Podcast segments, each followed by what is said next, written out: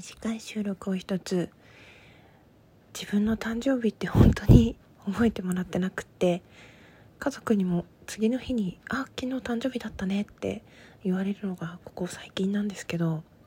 あママ母ちゃんもねお父さんの命日の方が優先だから毎年ごめんねって言ってくれるんだけど分かった上で別のことしなきゃいけないのと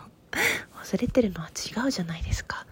でね来年まだラジオトークを元気に続けられていたら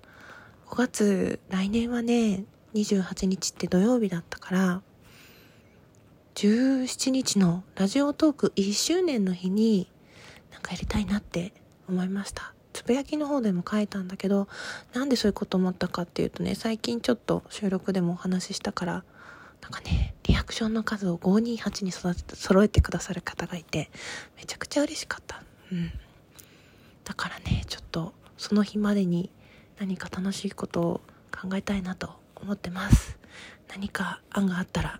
お願いしますまずはですね来週今週、えー、次の火曜日に、えー、フォロワー300人記念で、えー、春か夏にみんなで考えてもらったイベイベントじゃない企画の中からギガオケをしようと思います。ちょっと一人でカラオケ配信行ってみようと思います。ちょっとね、緊張しすぎて歌えるかどうかわかんないし、コメント拾えるかどうかわかんないんだけど、ちょっと下手なんですが、あの、アニソンとかね、懐かしい歌とか、特撮の歌とか、ちょっと他の人が歌ってないようなやつを歌っていきたいと思いますので、まあ、午前中です。だから、うん。誰も聞かなくて大丈夫だけど、ちょっとね、一回みんなに